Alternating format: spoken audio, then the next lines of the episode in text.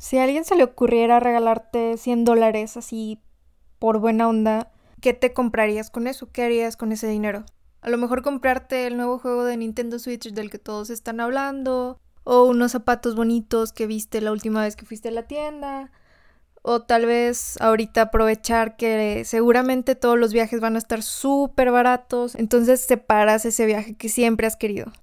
¿Me creerías que esos 100 dólares pueden sacar a una familia de la pobreza?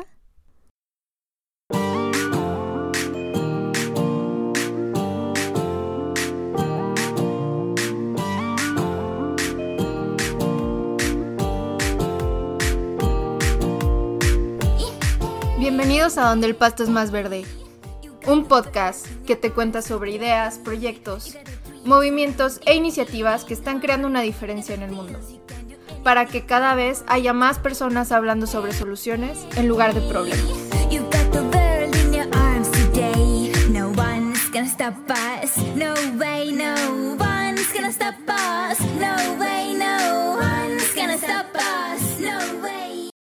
Bienvenidos a todos a este nuevo episodio.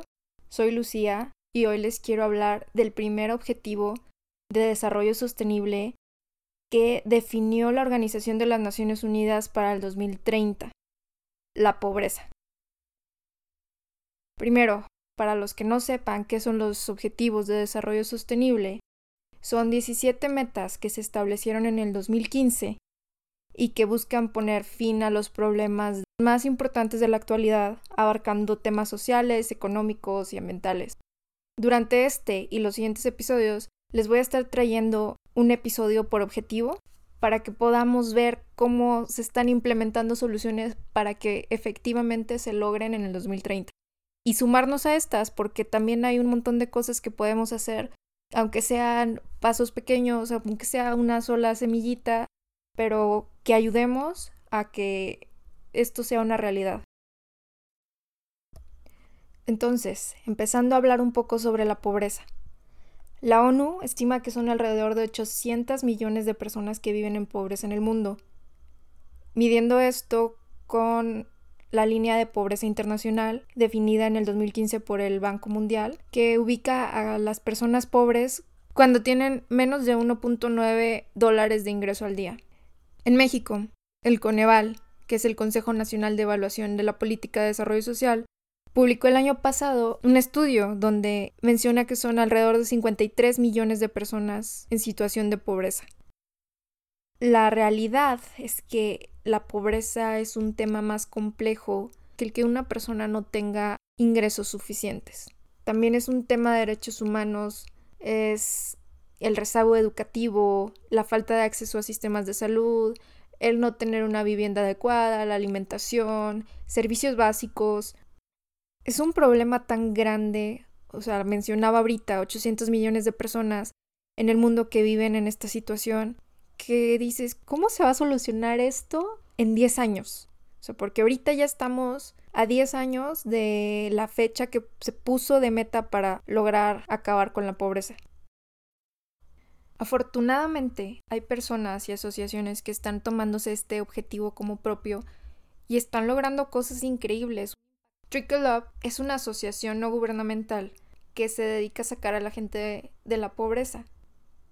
Y hablando de la pobreza, como decía, no solo el ayudarles económicamente, sino hacen que sean parte de, de la comunidad, o sea, porque también la pobreza es un problema de exclusión también. Les dan una voz, les dan herramientas para la vida y para sus finanzas. Y pues esta fundación, esta asociación lleva existiendo desde 1979. Ya han ayudado a más de 1.5 millones de personas a salir de la pobreza y ser autosuficientes. Les platico un poco de, cómo empezó esto. Los fundadores de esta asociación son Glenn Lead y Mildred Robbins Lead, una pareja estadounidense que pues dedicó su vida a, luchar por los derechos de las personas, a, mejorar la vida de los grupos más vulnerables. Ellos estuvieron muchos años en actividades de la ONU. Mildred estuvo en el Consejo Nacional de las Mujeres en Estados Unidos de 1957 a 1964 como representante y como presidenta de este año al 68, donde se enfocaba en derechos civiles, planeación familiar y en buscar mantener la paz. Y después de esto todavía ayudó a desarrollar la Academia Internacional de la Paz. Glenn también pues estuvo casi toda su carrera trabajando con, las, con la Organización de las Naciones Unidas y fue el primer jefe de desarrollo de comunidades, donde trabajó con los gobiernos para construir escuelas y proyectos de agricultura. Como los dos trabajaban en, proyectos de la ONU, se conocieron en una conferencia de esto y, y al año siguiente se casaron. Cuando se dieron cuenta que pues muchas veces los gobiernos de algunos países frenaban el desarrollo por tanta burocracia y pues también pues me trataron de meter presión desde su trinchera, desde donde estaban, pero pues las grandes organizaciones pues, no hacían nada. Entonces pues dijeron hay que hacer algo nosotros y va, empezaron esto siendo un programa que les da un capital semilla a las personas viviendo en pobreza extrema para poder impulsar su economía. Empezaron con mil dólares de su propia bolsa porque pues la gente no creía que así pudieran solucionar el problema. O sea, sí, dale dinero y luego que pues no, no cambias nada, ¿no? Pero pues lo que ellos empezaron a hacer no era solo darles el dinero, era darles el entrenamiento, hacer que realmente estuvieran trabajando en eso. Les daban solo la mitad al inicio y luego ya este, veían que si por tres meses seguían construyendo su proyecto y reinvirtiendo sus ganancias en, su microempresa y pues vieron que sí funcionaba. O sea, la gente realmente aprovechaba esa oportunidad.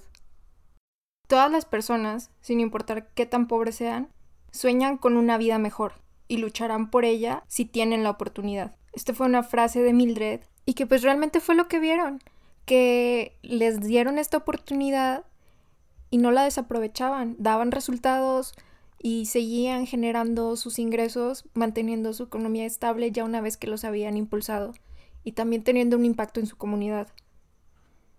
Y pues en sus ya 41 años de existencia, Trickle Up ha tenido impacto en 119 países y actualmente tiene miembros oficiales en 58 países alrededor del mundo. En México, Trickle Up tiene actualmente un proyecto para empoderar a 3.000 mujeres en Yucatán y Chiapas para que alcancen la autosuficiencia económica. Este proyecto empezó en 2017 y tiene como fecha límite 2021 y pues se han asociado con otras organizaciones como Amtel Creative Learning, el ACCC y Coxtani, que son en su mayoría asociaciones locales que tienen el mismo objetivo y enfoque que Trickle Up.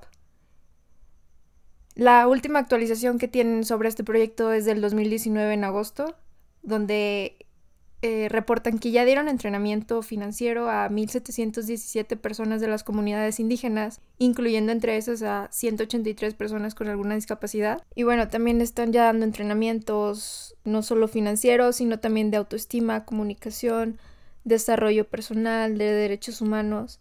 Y pues también siguiendo ahorita su plan de, de graduación es primero cuáles son los hogares que más se beneficiarían de este programa y ya que los localizan junto con la comunidad, o sea, entre todos, es decir, quiénes son los que más se beneficiarían, van con estas familias y los mentorean, sacan una idea con base a una necesidad que tengan local, depende de, de, la localidad, puede ser a lo mejor agricultura, ganadería o tal vez un puesto de comida o de vender ropa, depende de la zona. Y a partir de esto, pues ya tienen la idea y todo, establecen metas, identifican las fortalezas y debilidades de la persona y empiezan a armar un plan de entrenamiento. Normalmente apoyan a varias personas al mismo tiempo a que desarrollen su idea, entonces también organizan grupos de ahorro, donde las personas aprenden habilidades financieras y pues además se apoyan mutuamente, se empoderan y, y hacen la comunidad, generan confianza. Se, se vuelven más participativas en la comunidad exigiéndole al gobierno mejoras y siguen buscando el crecimiento.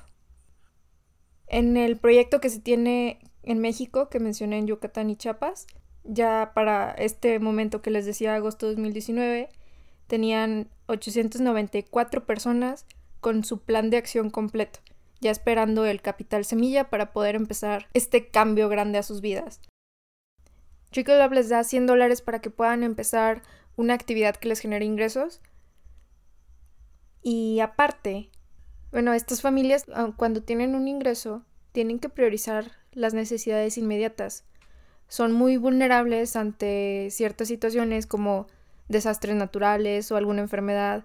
Entonces, la organización busca darles apoyo al comienzo porque puede ser la parte más difícil de empezar y que estén enfocados en esto. O sea, además de, de los 100 dólares de capital semilla, les dan como una beca o seguro que les permite estar enfocados en desarrollar sus nuevos negocios.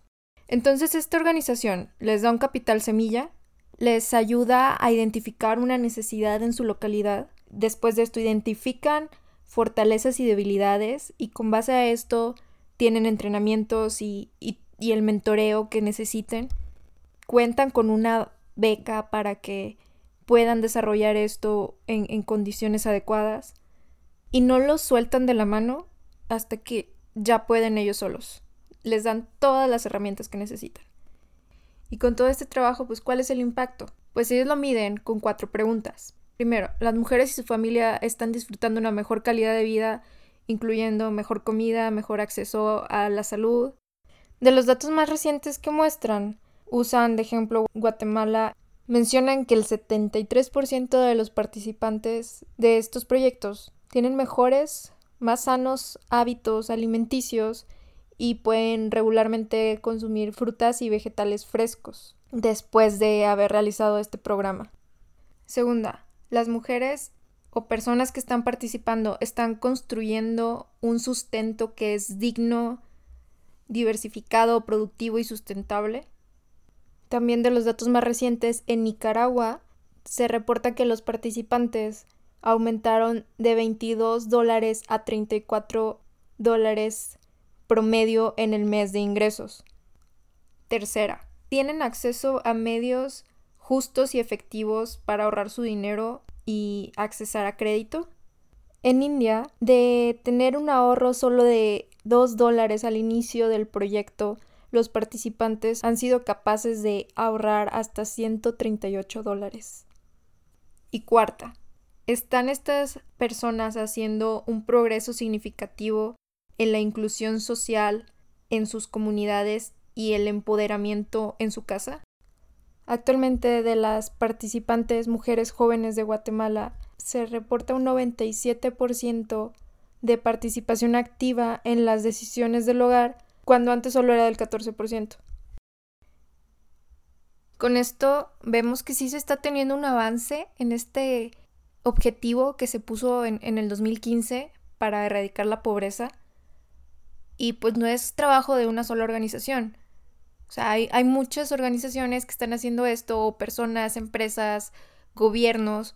Es trabajo de todos también. Es, es algo que entre todos tenemos que lograr. Trickle Up es un ejemplo que ha tenido un impacto muy grande, pero tú puedes hacer la diferencia con acciones pequeñas desde ahorita cómo se están moviendo un montón de personas para conseguirle despensa a las personas que, son más vulnerables en esta situación de, de cuarentena que estamos viviendo ahorita con coronavirus.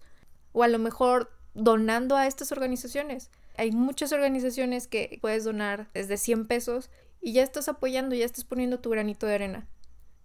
Quiero invitarte a que me compartas tus comentarios, que me digas qué te pareció este episodio, si te dejó algo nuevo, si aprendiste algo. Dame todos tus comentarios en, en el Instagram, arroba donde el pasto es más verde. Y también dime qué otros temas quieres escuchar. Muchas gracias por escuchar este episodio. Compártelo si te gustó para que cada vez haya más personas hablando sobre soluciones en lugar de problemas. No one's gonna stop us. No way, no one's gonna stop us. No way, no one's gonna stop.